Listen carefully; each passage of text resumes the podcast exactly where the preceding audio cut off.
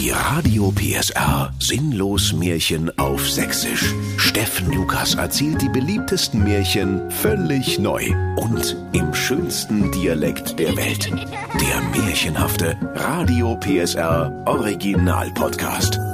Heute Brudi und dem seine Schwester. Es war einmal vor mindestens zwölf Zentnern Zeit im sächsischen Märchenwald, als die Ritter ihre stahlwollenen Schlüpfer noch mit der Kneifzange anzogen und die Babys mit dem Klammersack gepudert wurden, da lebten zwei unerträglich liebreizende Kindelein bei ihrer bösen Stiefmutter.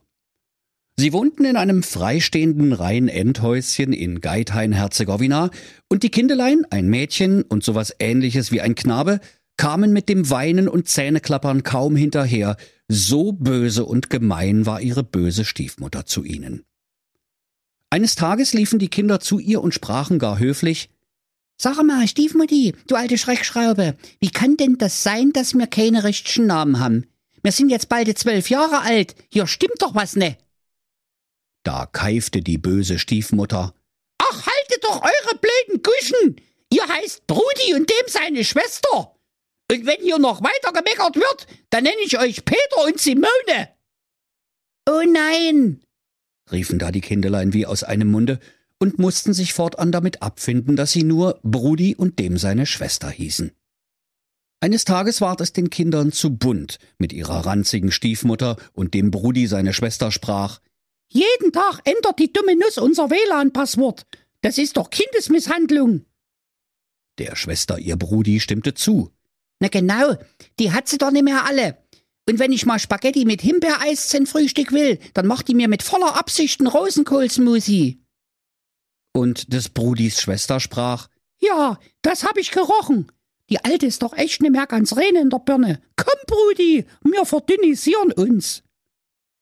Da nahm der Brudi dem Brudi seine Schwester an die Hand, und sie hopserlauften fröhlich pfeifend in den finsteren Märchenwald, der um Geithain-Herzegowina herum bekanntlich ganz besonders finster ist. Als sie sieben Tage und Nächte gehopserlauft waren, da wurden sie so müde wie eine Geschichtsstunde über den Dreißigjährigen Krieg in Echtzeit. Der Brudi sprach zu ihm seiner Schwester. Oh, Schwesterlein, mich dürstet gar mannigfaltig. Und die Schwester sprach. Bloß weil wir hier im Märchen sind, musst du nicht leise so geschwollen daherquatschen. Kannst du das nicht auch normal sagen? Der Brudi erwiderte. Verzeih mir, Brudi dem seine Schwester, was ich eigentlich sagen wollte. Ich habe Durst wie ein Pferd, ein Brand wie 24 Kosaken. Ich könnte eimerweise Wasser saufen, wie ein Kamel in der Wüste Gobi. Na also, es geht doch, freute sich dem Brudi seine Schwester. Alsbald werden wir bestimmt eine Quelle finden, da kannst du dich mit einem erfrischenden Trunke laben. Du redest doch genauso eine geschwurbelte Grütze. Komme mal auf den Punkt sprach der Brudi zu ihm seiner Schwester. Ich meine, paar lausige Meter noch, dann kannst du dir ordentlich ein hinter der Binde gießen, Brudi. Und tatsächlich kamen sie bald an eine Lichtung mit einem goldenen Hydranten, aus dem köstliches Löschwasser sprudelte. Da rannte der Brudi auf den Hydranten zu, während seine trockene Zunge lustig herumflatterte, wie ein blauer Wimpel im Sommerwind. Doch, o oh weh, liebe Kinder, die böse Stiefmutter, die selbst keinen richtigen Namen hatte außer dem Brudi und dem seiner Schwester ihre böse Stiefmutter, war den beiden in den Märchenwald gefolgt. Und weil sie eine böse Hexe war, so hatte sie alle Quellen, alle Hydranten, Wasserhähne und Getränkeautomaten verhext und mit einem bösen Fluch belegt. Als der Brudi auf der Lichtung gerade von dem goldenen Hydranten trinken wollte, da flüsterte es auf einmal Hallo, Ibims, der Hugo Hydrant. Trinke nicht von meinem Wasser, denn es kommt aus dem zugeschissenen Löschteich von Geidhain. Und das ist noch nicht immer das Schlimmste. Das Wasser ist verflucht. Und wenn du davon trinkst, so wirst du ein Gabelstapler. Oh nein! rief dem Brudi seine Schwester. Was will ich denn mit dem Gabelstapler? Und außerdem, du hast doch nicht immer einen Staplerschein. Am Ende überfährst du mich bloß. Nicht gibt's. Der Brudi, der dem Brudi seine Schwester so lieb hatte, wie man sein nervtötendes Schwesterlein lieb haben konnte, hielt an sich und trank nicht von dem Hydranten. Und er sprach, Schade, ich wäre gerne mal für fünf Minuten ein Gabelstapler gewesen, nur um zu wissen, wie das ist. Aber gut, dann suchen wir eben weiter. So wanderten sie wieder Hand in Hand durch das Geithainer Waldsterben. Alsbald kamen sie an eine weitere Lichtung, auf der stand eine bräsige, braune, blöde Kuh mit einem prall gefüllten Euter voller Kakao. Der Brudi rief voller Entzücken, Also wenn das keine bräsische, braune, blöde Kuh mit dem Euter voller Kakao ist, ha, dann weiß ich auch nicht. Da lege ich mich drunter wie unter einen kaputten Fiat. An diesen Zitzen will ich zutschen, bis mir schlecht ist. Sprach's und legte sich unter das wabbelnde Euter des Rindviechs.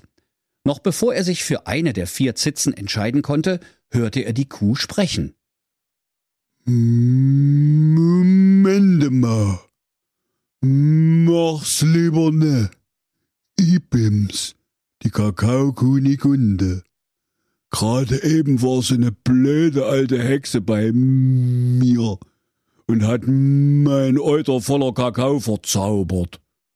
Wer davon trinkt, wird ein Baumarktmitarbeiter. Um Himmels willen! rief da dem Brudi seine Schwester. Dann wirst du unsichtbar und ich sehe dich niemals wieder. Nimm sofort die Zitzen aus dem Mund, Brudi. Da spuckte der Brudi die Zitze der Kakaokuh mit einem lauten Plopp wieder aus und sprach Eigentlich schade. Ich wäre gerne mal für fünf Minuten ein Baumarktmitarbeiter gewesen, nur um zu wissen, wie das ist. Aber eins ist klar, wenn ich nicht bald was zu trinken krieche, da fall ich vom Stängel, wie ein reifer Kürbis vom Kürbisbaum. Wir werden schon noch was finden für dich, Brudi, sprach dem Brudi seine Schwester, und die beiden liefen Hand in Hand weiter, über Stock und Stein, Stein und Bein und Stein, Schere, Papier. Nach sieben Tagen kamen sie erneut an eine Lichtung, auf der stand ein prächtiger goldener Cola-Automat und brummte vor sich hin wie ein Trafohäuschen um Mitternacht.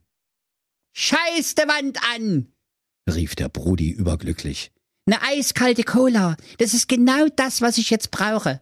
Die Cola, die sauf ich nei wie ein döbelner Dachdecker bei 40 Grad im Schatten.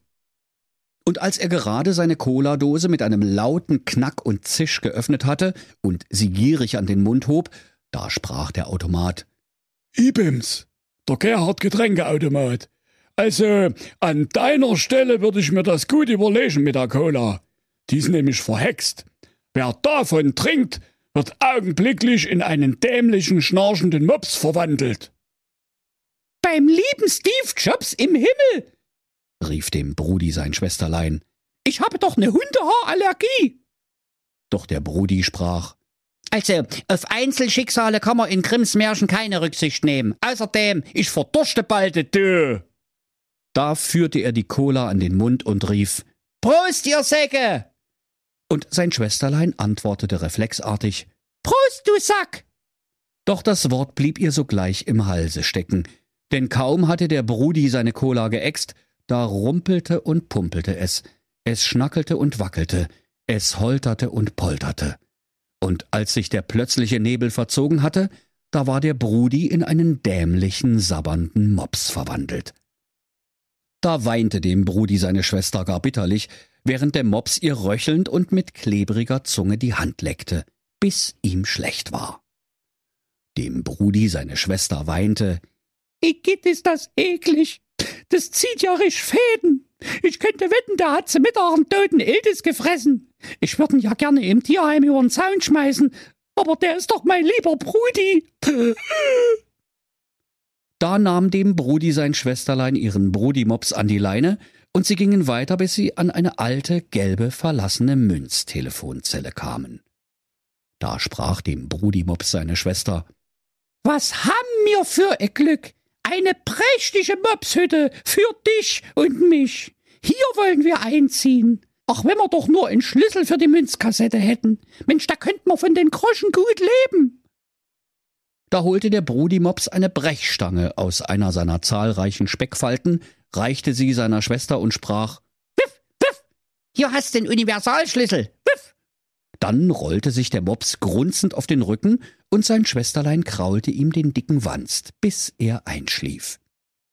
So hatten die beiden endlich eine Heimstatt gefunden und das nötige Kleingeld für ein bescheidenes Leben im sächsischen Märchenwald.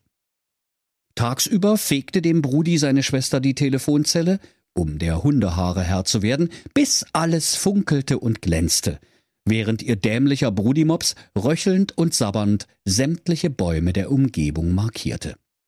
Eines Tages begab es sich, dass König Olaf der Dreiviertel Zwölfte auf seinem Pferd Pelmeni durch den Wald ritt, um Schmetterlinge zu schießen.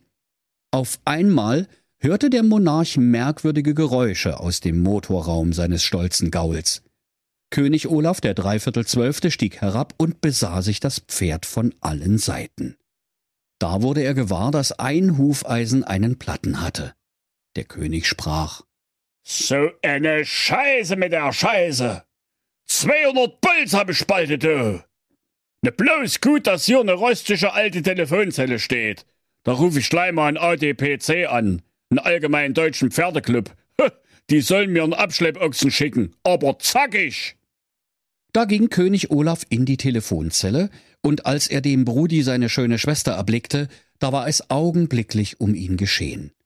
Sein Herz brannte heißer als ein explodierender Heizpilz im Biergarten. Und er kniete vor der unerträglich liebreizenden Magd nieder und sprach Oh aua, meine Hüfte.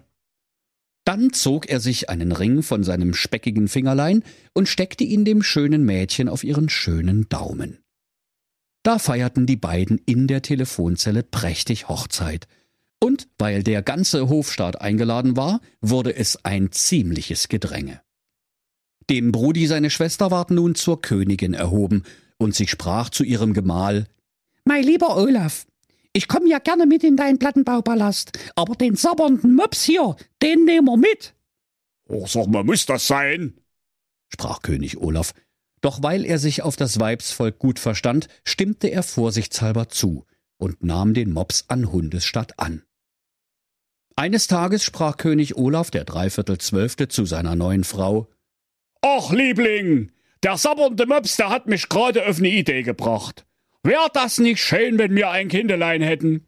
So rot wie der Gregor Gysi, so weiß wie ein Mittelstreifen auf der Autobahn und so schwarz wie...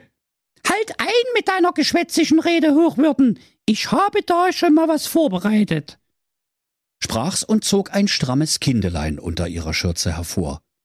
Da freute sich der König, und während das Kind ein gehaltvolles Bäuerchen auf seinen Hermelinmantel machte, verständigte er die Märchenwald-Klatschpresse. Nun hatte aber die böse Hexe von einer Stiefmutter die Zeitschrift Frau im Zauberspiegel abonniert und musste in der neuesten Ausgabe vom Glück ihrer verstoßenen Stieftochter lesen. Da lief ihr böses Herz grün an, wie ein Kotzsmiley, und sie sprach So haben wir nie gewettet, mein Fräulein. Du und Königin nur über meine Leiche. Da nahm die Alte einen spitzen Dolch aus der Küchenschublade und tunkte ihn in den Bottich voll brodelndem Gift, den sie für solche Fälle immer auf dem Herde stehen hatte.